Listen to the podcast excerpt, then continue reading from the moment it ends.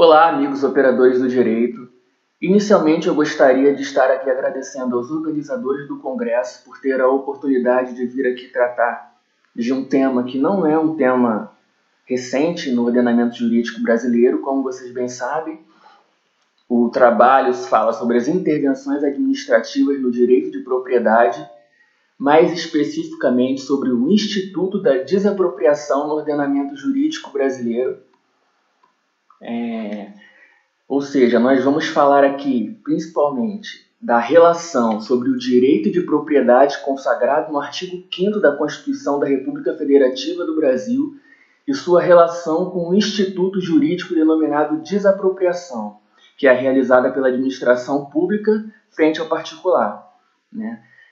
Qual a importância desse termo? Pois, inicialmente, a desapropriação realizada pela, pela administração pública pode se configurar como um claro abuso aos direitos de propriedade.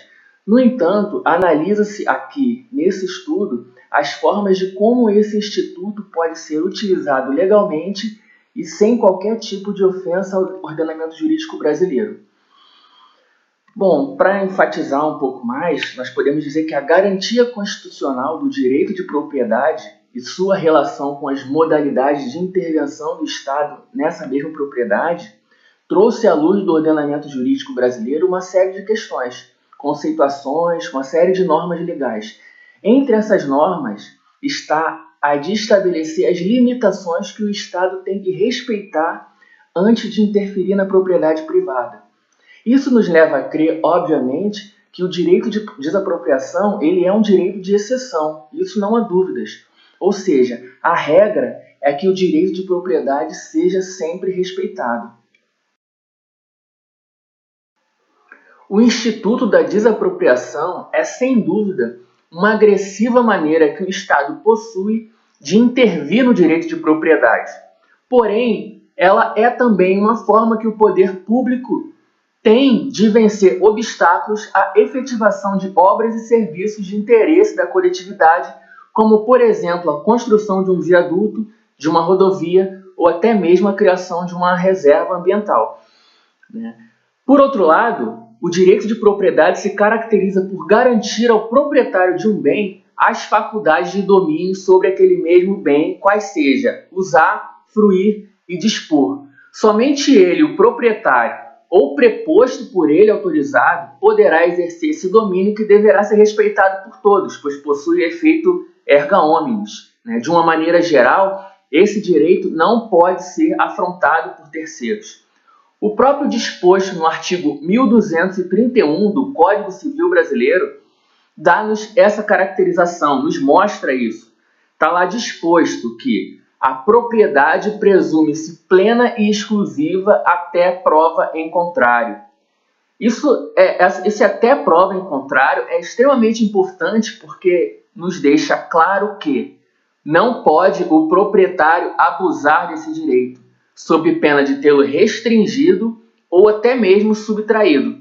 Logicamente, não se pode negar aqui que a interferência do Estado no direito de propriedade é fruto do princípio basilar da supremacia do interesse público sobre o privado. É resultado da possibilidade de limitar os direitos individuais na busca da satisfação de necessidades coletivas. Ou seja, o ente estatal poderá legalmente limitar o uso ou até mesmo retirá-la do particular, desde que devidamente justificada a sua conduta. Né? Em algumas situações de intervenção administrativa, é, é, elas resultam da prática de ilegalidade no exercício do domínio. Né? Com efeito, é, em algumas situações, o particular não utiliza o bem de forma a garantir a sua função social. Né? Nesses casos, o ente público poderá promover intervenções como forma de adequar o uso daquele bem ao interesse público.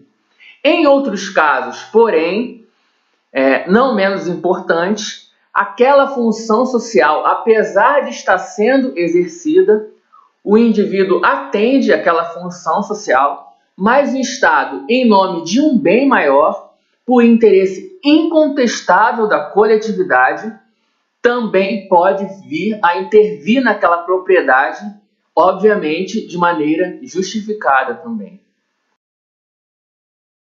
Falando um pouco agora sobre o direito de propriedade, sendo um pouco mais incisivo sobre esse direito de propriedade e a sua relação com as intervenções administrativas, eu gostaria de destacar que o direito de propriedade está presente e assegurado pela Carta Magna Brasileira em diversos incisos do seu artigo 5 englobando de forma bem abrangente qualquer conteúdo patrimonial, material ou imaterial que esteja sob o domínio do indivíduo.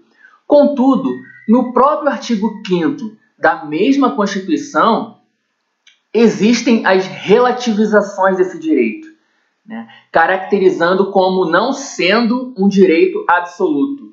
Entre essas relativizações, nós podemos explicitar características relativas à função social da propriedade, que está presente no artigo 5, inciso 23, a expropriação, que está presente no artigo 243 da Constituição, o uso capião, que está presente no artigo 183 e 191, a desapropriação, que é o fruto desse estudo, presente no artigo 5 inciso 24, além da requisição. Falando um pouco mais sobre o Instituto da Desapropriação, nós podemos dizer que ela faz parte de um conjunto de institutos que compõem o quadro de restrições do Estado à propriedade privada. Alguns autores chegam a classificar a desapropriação como uma dessas restrições. Porém, outra parte da doutrina prefere afastá-la desse conjunto, uma vez que a desapropriação, pela sua natureza, pelas suas características, importa uma extinção, importa um sacrifício do próprio direito de propriedade. É o fim do direito de propriedade, o fim da perpetuidade. Frise-se que uma análise da desapropriação como uma restrição extrema ao direito de propriedade ou como seu próprio sacrifício, importa compreender aqui que é um instituto que tem aplicação subsidiária, logicamente, em relação aos outros institutos que importam meros gravames restritivos, como a limitação administrativa, a servidão administrativa, a ocupação temporária, a requisição administrativa, é, o tombamento, a utilização compulsória, enfim. No fundo, a desapropriação se apresenta como uma verdadeira última razão para a intervenção do Estado sobre o direito de propriedade, quando presentes razões de interesse público contrapostas à preservação desse mesmo direito de propriedade.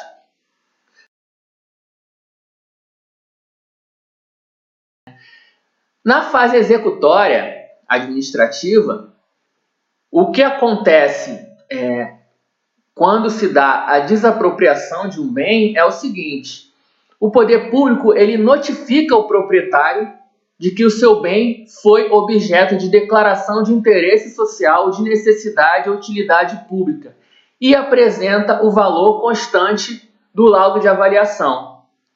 Né?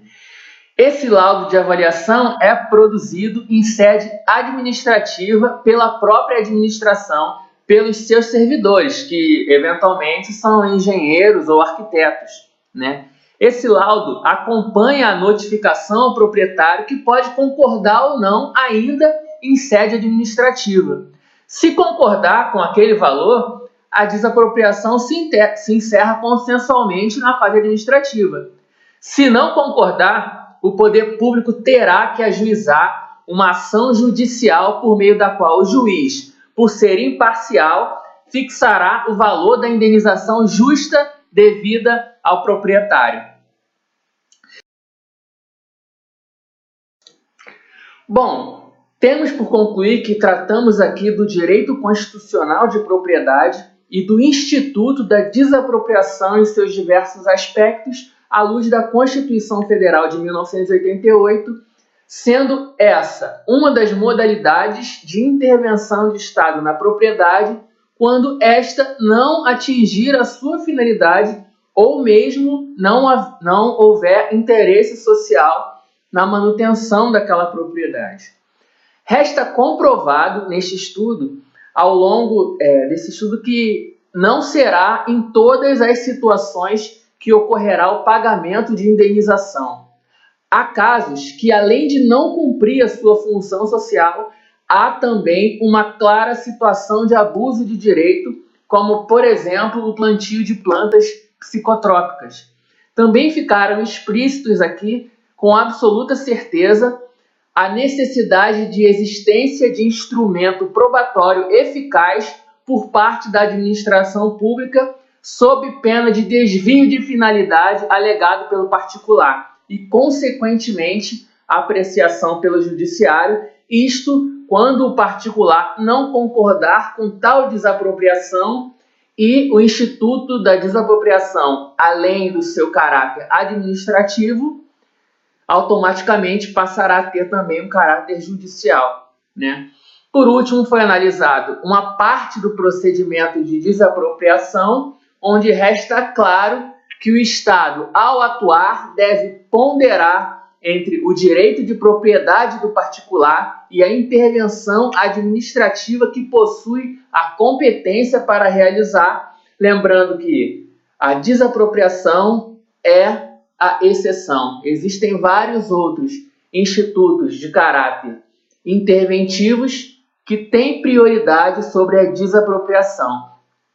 Gostaria de agradecer a todos por assistir esse vídeo e deixarei o e-mail para possíveis dúvidas a serem retiradas é, a respeito do mesmo.